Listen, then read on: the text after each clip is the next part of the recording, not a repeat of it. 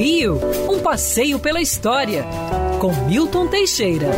Amigo ouvinte, no dia 22 de setembro ocorreu um, um fato inusitado na nossa história. D. João proibiu por decreto, em 1810, que as mulheres do Rio usassem, acredite se quiser, burcas Sim, aquela burca que você vê nas mulheres do Afeganistão, daqueles países é, radicais, muçulmanos, as mulheres do Rio usavam burca.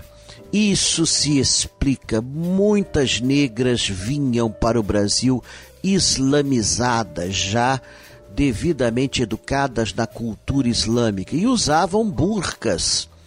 Quando conseguiam a uh, juntar algum dinheiro, compravam tecido e fabricavam suas burcas, só com os olhos aparecendo. O pintor Debré chegou a registrar três mulheres de burca no centro do Rio de Janeiro, no melhor estilo Afeganistão.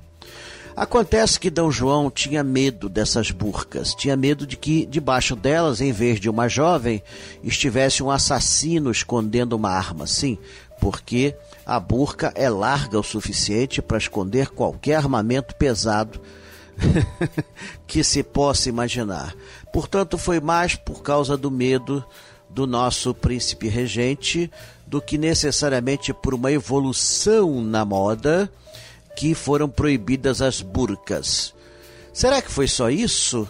Nesse mesmo ano de 1810, o Brasil assinava um contrato de comércio e navegação com a Inglaterra e passávamos a comprar os tecidos brancos ingleses.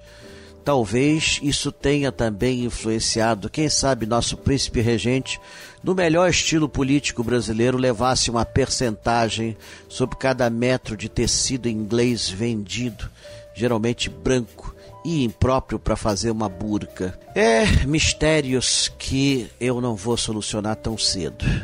Tá portanto, já teve burca no Rio de Janeiro. Detalhe: a burca também era conhecida pelo nome de rebuço.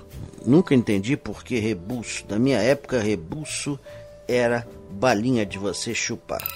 Quer ouvir essa coluna novamente? É só procurar nas plataformas de streaming de áudio.